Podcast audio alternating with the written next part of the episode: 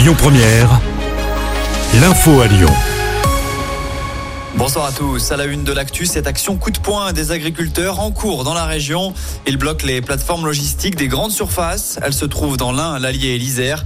Ces mobilisations interviennent à trois jours du début du salon de l'agriculture et quelques heures après la prise de parole de Gabriel Attal. Le Premier ministre s'est exprimé ce matin pour justement évoquer un plan pour la profession. Il a notamment réaffirmé la volonté d'aller vers une souveraineté agricole dans le but de consommer davantage français. Gabriel Attal a également évoqué la loi Egalim avec un nouveau projet de texte attendu d'ici cet été pour une plus juste rémunération des agriculteurs et un poids plus important dans les négociations commerciales.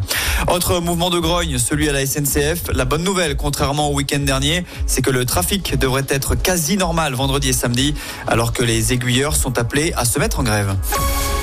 Le campement rue Baraban évacué à Lyon, la préfecture du Rhône explique cet après-midi avoir mis fin à l'occupation illicite de ce terrain privé situé dans le 6e arrondissement.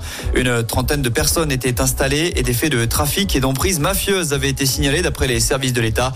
L'opération s'est déroulée dans le calme et sept adultes et neuf enfants ont été mis à l'abri.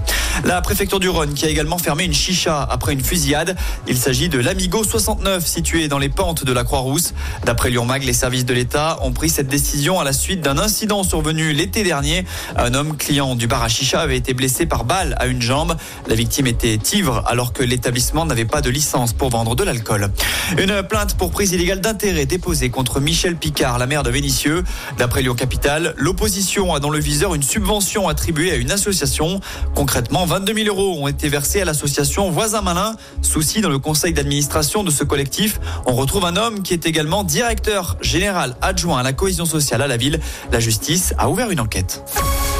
Œil qui pique, gorge qui gratte, le Rhône est en alerte rouge au pollen comme les deux tiers de la France aujourd'hui, alors que nous ne sommes qu'en février. Le phénomène serait dû aux températures très douces par rapport au normal de saison.